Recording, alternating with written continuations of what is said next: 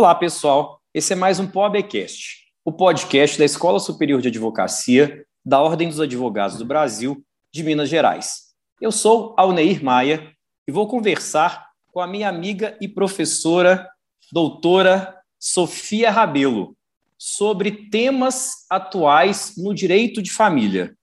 Em meu nome, doutora Sofia, em nome da Escola da OAB, eu agradeço a sua participação no nosso podcast. Boa tarde, muito obrigada pelo convite. Sou eu que é, tenho a honra de estar com vocês, com esse projeto seu tão interessante, tão necessário em tempo de crises em todos os aspectos, mas especialmente nas relações familiares em razão da pandemia do Covid-19. Doutora Sofia, é, a sua atuação é bastante intensa no direito de família, então explique para os nossos ouvintes forma como você atua, a, sua área de atuação, as obras que você tem nessa área de direito de família, para que nossos ouvintes possam conhecê-la um pouco melhor.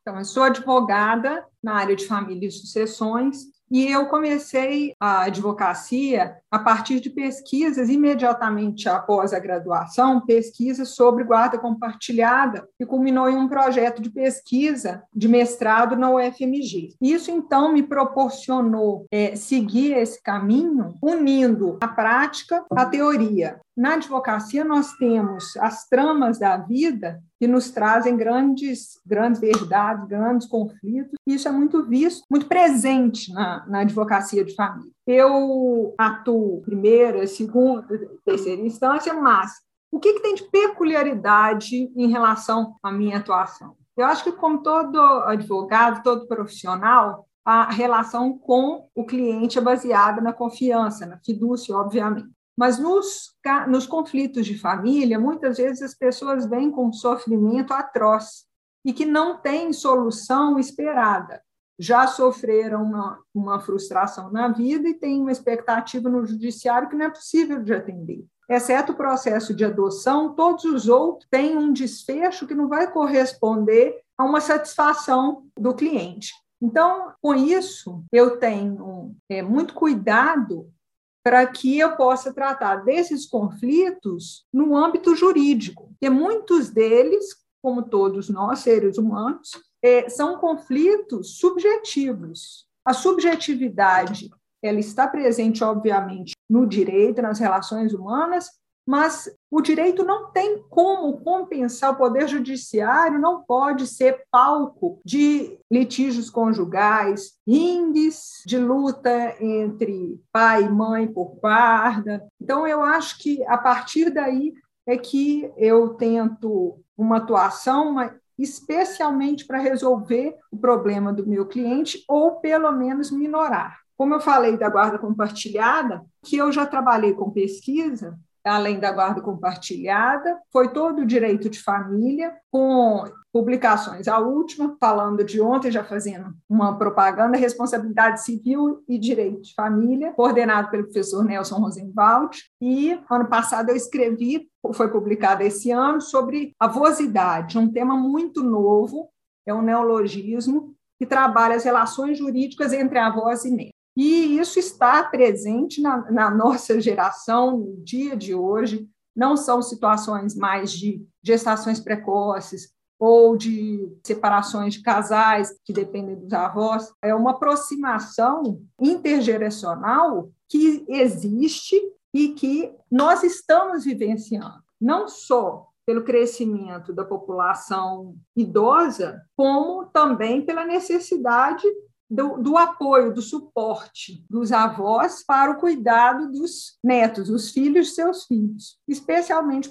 para que eles possam ter algum sucesso ou alguma satisfação na atividade profissional. Me abriu muito, em relação à pesquisa, abriu muito o campo, porque nós estamos tão atrasados em relação a essa perspectiva de relações intergeracionais apesar de estarmos inseridos nessa, nessa condição, que Estados Unidos, Reino Unido, toda a Europa, assim como outros países, estudam a avosidade, tratam como um neologismo, na língua inglesa é grandparenthood, e a avosidade veio da, do espanhol abuelidar. Então, isso é, é o direito de família muito vivo, porque nós temos a guarda pedida pelos avós, a discussão dos é, alimentos para o segundo ascendente, alimentos avoengos, nós temos guarda compartilhada entre os avós, principalmente em razão dessa aproximação de gerações. Hoje nós temos no mundo, pela primeira vez na história, mais avós do que netos. Então não deixa de ser uma transformação. O direito de família é muito vivo e a gente vê isso no exercício da advocacia e nas pesquisas. O que eu poderia registrar é que o direito de família, muitas vezes, ele é tratado pelo senso comum. Eu acho que você tem essa, essa impressão, e nós vemos isso com os nossos alunos, e é um problema, um problema assim muito pontual, porque é um ramo muito é, delicado. E como todos nós temos identificação das relações familiares, boas ou ruins, todos têm uma solução. É, no Brasil já é comum de não valorizar o conhecimento, nessa área nós temos com uma enorme frequência. E isso eu pontuo e registro é, em razão de, de determinados é, processos que são herdados de atuação anteriores, de, de talvez é, colegas que não estejam tão, tão inseridos, tão especializados na área, e que depois não tem, ou se, se tem solução, a solução é muito difícil, se não desastrosa. Acho que isso é importante, muito importante, de ter isso claro. Né? Eu acho que você também pode perceber aqueles escritórios de atuação de penal trabalhista e família. Né? Você entrou nessa temática que é bastante nova. É, o direito de família, realmente, a gente que está de fora, às vezes tem essa impressão né, de que envolve muito sentimento nas questões que são judicializadas, mas há também outros temas muito atuais no direito de família. É, você poderia é, abordar de maneira sucinta quais são esses temas mais atuais no direito de família hoje para que nossos ouvintes possam aí se atentar para as novidades desse ramo? Felizmente ou infelizmente, todo o direito de família está ligado à questão, o que você chamou de sentimental, às relações de afetividade. Eu costumo dizer que o direito de família é, é uma ciência mais difícil dentro do direito, porque ela tenta normatizar as relações de afeto. E isso é impossível. É, os temas ou questões que estão na ordem do dia são relações de, dentro da conjugalidade, união estável, é, pacto de convivência, ou seja, um pacto antinupcial, um, um contrato especial de direito de família que estabelece a organização patrimonial durante a união estável.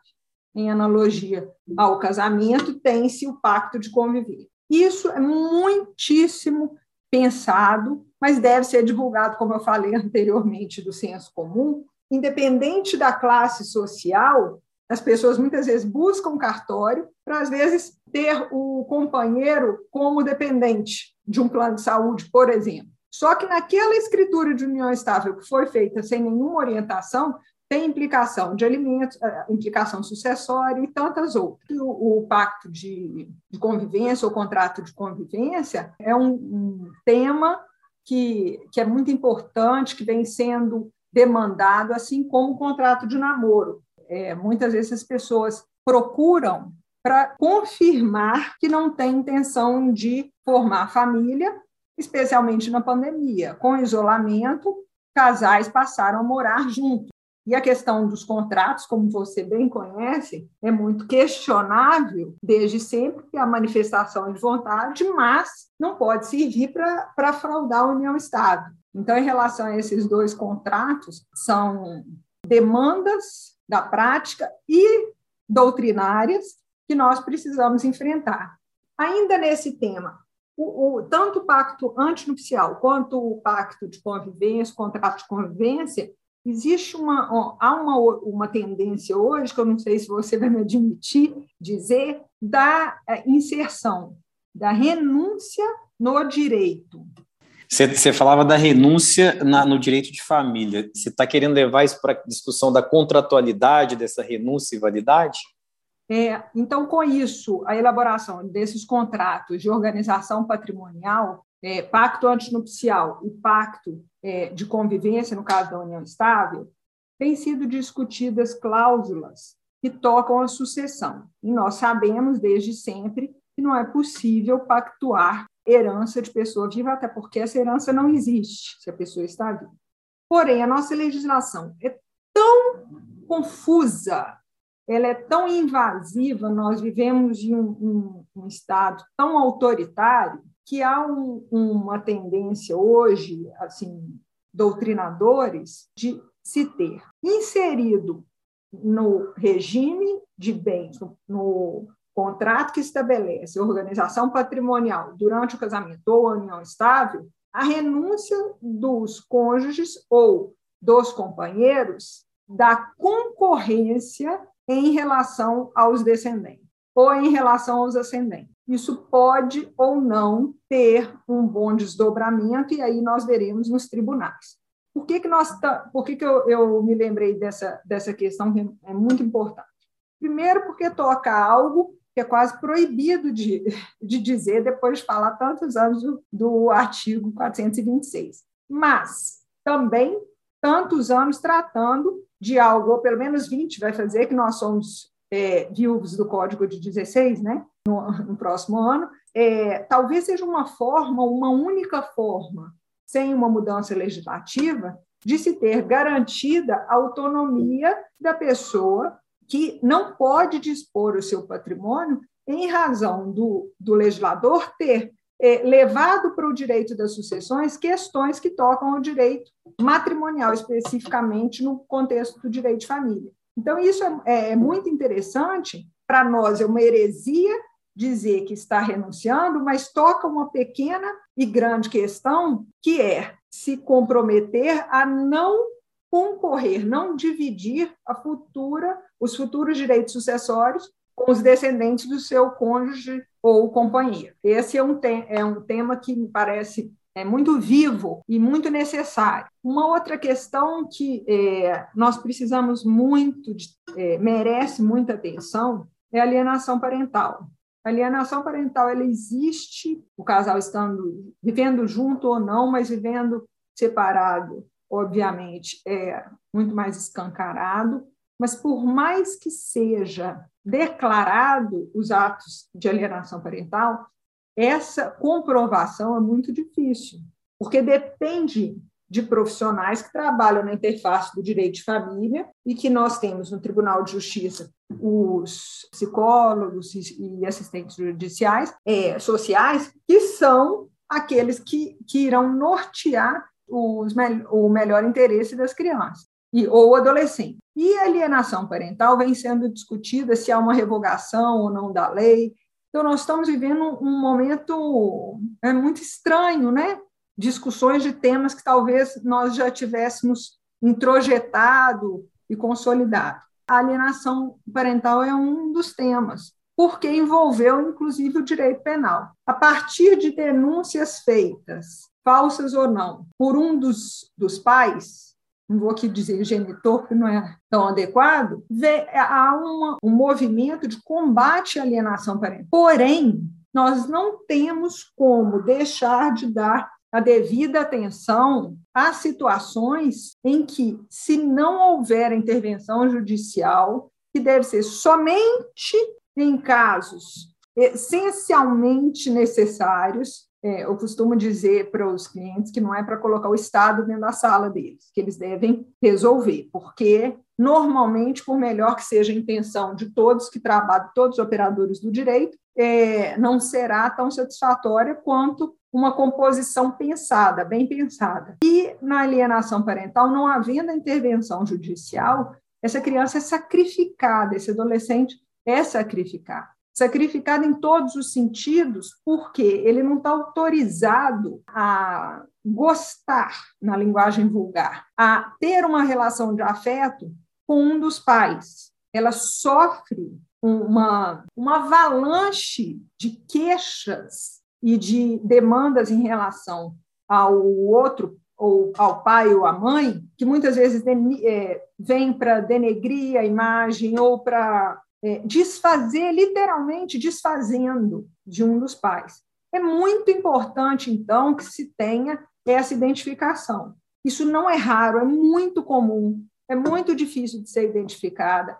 não pode ser, aspas, vendido para que se crie um conflito, deve ser, é, deve ser resolvido, é, mas não havendo uma responsabilização daquele sujeito, que é pai ou mãe, e que não consegue separar a conjugalidade da parentalidade, infelizmente há uma necessidade de intervenção judicial, porque são situações assim de crianças que repetem porque elas, elas estão transbordando o que lhes é, é ensinado, mas o ensinado num, num, num, sentido muito ruim, porque repetem algo que é, é contrário ao que eles estão sentindo. Ninguém quer falar mal de pai ou de mãe, por mais que sintam e repitam e que tratem como, como devedor de alimentos ou como uma pessoa irresponsável isso é muito, muito comum. Então, é um chamamento à responsabilização daquele que é pai e mãe, assim como os alimentos. Na pandemia, nós tivemos um, um regime especial para as execuções de alimentos, determinando a fixação, no caso de prisão civil, para prisão domiciliar. O que não foi tão aceito é, pelos próprios magistrados, porque não modificaria muito a situação do devedor. A questão da prisão civil é muito discutida, mas nós estamos vivendo uma crise caótica, uma crise pandêmica, uma crise econômica.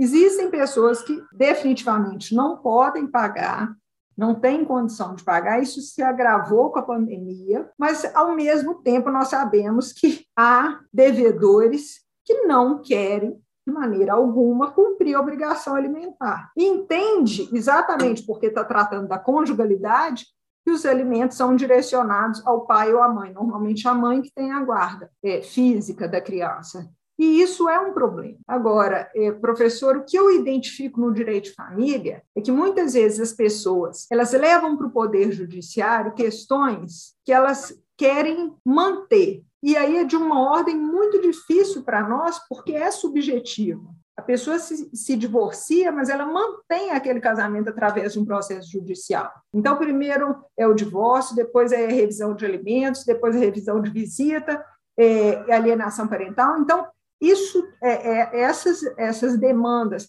que não são demandas dos advogados de maneira alguma, considerando a ética e a, é, o, bom, o bom desempenho, são demandas do próprio sujeito, muitas vezes é necessário dizer não, não entraremos com, com alienação parental, porque a criança está com uma, uma etiqueta no, nos cadernos com o sobrenome só da mãe ou do pai. Isso não é alienação parental. Por mais que pareça para o outro, isso tem que ser conversado em outro, em, em outro lugar. E nossa sociedade está muito infantilizada. Eu tenho certeza que você percebe isso com muita clareza pela sua experiência. Então, todas as demandas são levadas para o judiciário, quase que com um pedido de, de uma criança birrenta para o pai colocar um limite. Essa questão é muito difícil, porque muitas vezes no direito de família nós temos de limitar essa pulsão por conflitos. Então, isso, isso que eu concluo na alienação parental, é, defendendo a, a intervenção judicial, não é para dar palco a conflitos eternos, mas para proteção das crianças e adolescentes. Fazer um acréscimo no, no que você falou, que eu tenho um caso no escritório que fica muito evidente isso, uma ação penal, né, de maus tratos, que envolve claramente conjugalidade vê-se que a questão é muito mais ligada a um problema da separação uhum. do que propriamente um ponto ligado a realmente algum abuso ou excesso que tenha havido em relação à criança. É necessária a atuação de vocês, advogados criminalistas, mas nem todos ou quase todos não atuam porque dizem que é família. Porque não, a, a tolerância da prática é muito próxima da família. Obviamente que tem casos de espancamento, inevitavelmente nós temos violência emocional, violência de ordem sexual, íntima, mas é muito diferente da prática do, do, do criminalista, né? Exatamente. O nosso, eu até falo para os nossos ouvintes que essa nossa ferramenta é uma ferramenta de tiro curto, para que eles possam aí sentir o gostinho do assunto e depois se aprofundar em livros, palestras, artigos e outros instrumentos disponíveis. Como finalização, quais seriam as dicas que você daria para aquele advogado, jovem advogado, advogado que pretende realmente atuar nessa área do direito de família? É, o que eu posso dizer é que nada resiste ao trabalho. Por mais difícil que seja, é, no caso, a advocacia, se nós é, nos pautarmos especificamente na advocacia, me parece muito importante identificar esse desejo, esse esclarecimento para cada para a pessoa que quer exercer a advocacia, tendo a confiança, a, a, confiança, a fé no sentido de confiar que nada resiste ao trabalho. E aí, investindo em aprofundamento, especialização, estudos aprimorados, buscar e correr atrás do que pode ser construído para o exercício da advocacia. Eu acho que esse é o diferencial e é o que eu poderia dizer nada resiste ao trabalho, é um bom trabalho. Ótima dica para todos nós, né? Isso é sempre bom a gente ouvir, principalmente de alguém que já é atuante há tantos anos na lida da advocacia. Então, eu te agradeço a participação nesse nosso episódio, mais uma vez, tanto em meu nome quanto em nome da Escola Superior de Advocacia da UAB. Eu que agradeço, você, grande advogado, grande professor e, mais uma vez, grande comunicador pode inserir no seu lado, está de parabéns. Muito obrigado pelo convite. É isso aí, pessoal. Então, até um próximo episódio.